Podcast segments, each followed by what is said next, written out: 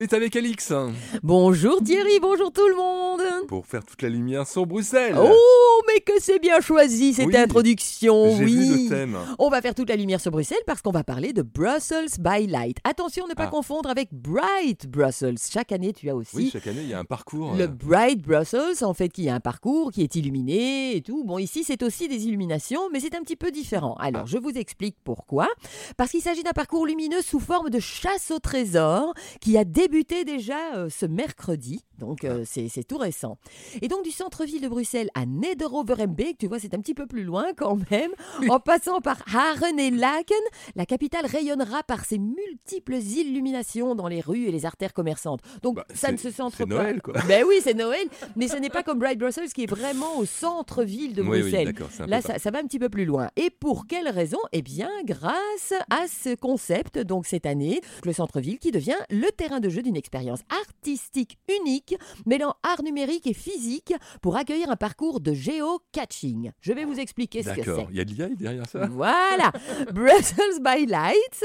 Donc, il proposera notamment à ses visiteurs un parcours unique des illuminations du centre-ville sous la forme d'un jeu de géocaching. Et donc, qu'est-ce que c'est que le géocaching Oui. C'est une chasse au trésor géolocalisée. Donc, tu auras besoin de ton petit téléphone.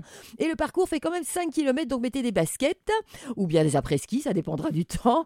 Dont le départ se situe au 65 boulevard Anspach, donc croisement entre le piétonnier et la rue du marché au poulet, à l'emplacement d'un chat géant, donc euh, miaou, qui aime bien les petits félins.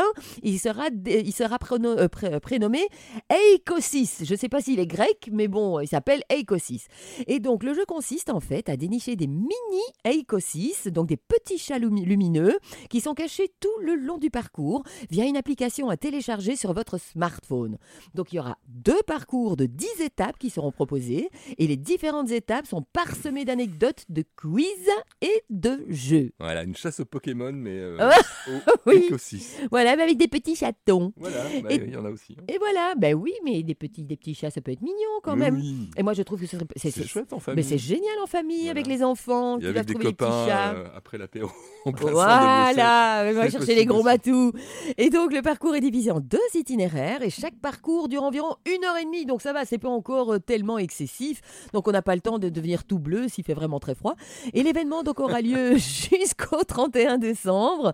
Et vous trouverez toutes les infos sur www.brusselsbylights, je le dis bien en un seul mot, point .be. Et le bleu est aussi une lumière. Merci à vous. Alice. Voilà Au revoir à tous et bon week-end